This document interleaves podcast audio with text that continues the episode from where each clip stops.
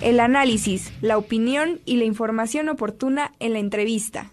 Y está con nosotros la maestra Juliet Andrea Rodríguez, investigadora visitante al CIEDO. No, no, no, CIEDO es otra cosa, al CIDEO, Universidad Pedagógica y Tecnológica de Colombia. Maestra, ¿cómo está? Bienvenida. Buenos días. Hola, muy, muy buenos días, estoy muy bien, muy contenta de volver a Puebla, enamorada de México. Qué bueno. Oye, ¿desde cuándo estás por aquí? Llegué desde el jueves porque estoy impartiendo un taller viernes y sábado y ya nuevamente voy acá en la universidad. Muy bien. Oye, pues te tocaron los días de mucho frío, ¿no? El viento está tremendo, pero bueno, bienvenida a Puebla. Un poco, platícanos un poco, pues sobre tu tema del taller, el consumidor colombiano, y que bueno, Colombia es uno de los países con los cuales México tiene un acercamiento siempre muy especial.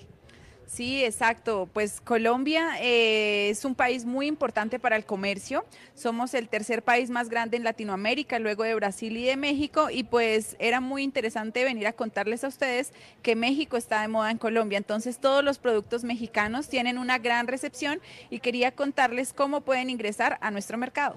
A ver, primero explícanos por qué de moda. Y, bueno, ¿y qué se conoce de México, no? ¿Cuáles son los íconos, los arquetipos de lo mexicano en Colombia? Ah, claro que sí.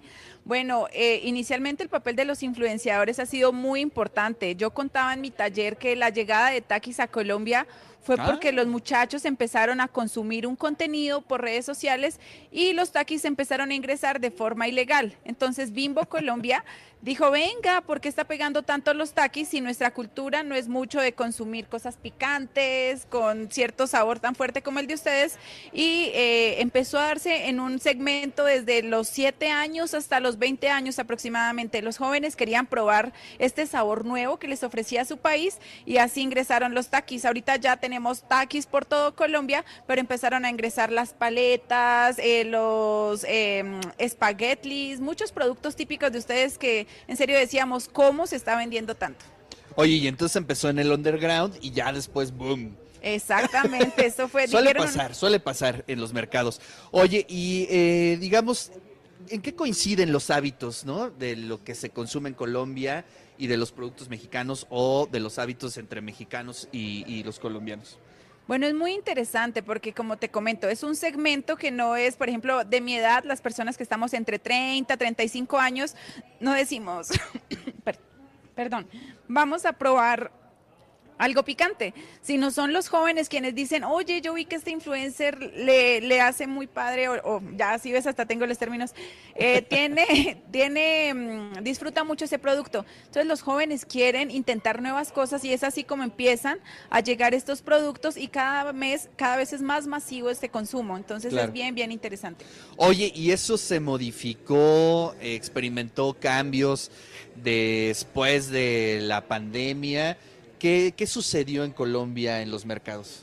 Sí, claro, ya a mediados de marzo el gobierno dice, bueno, el país se encierra, como la mayoría del mundo.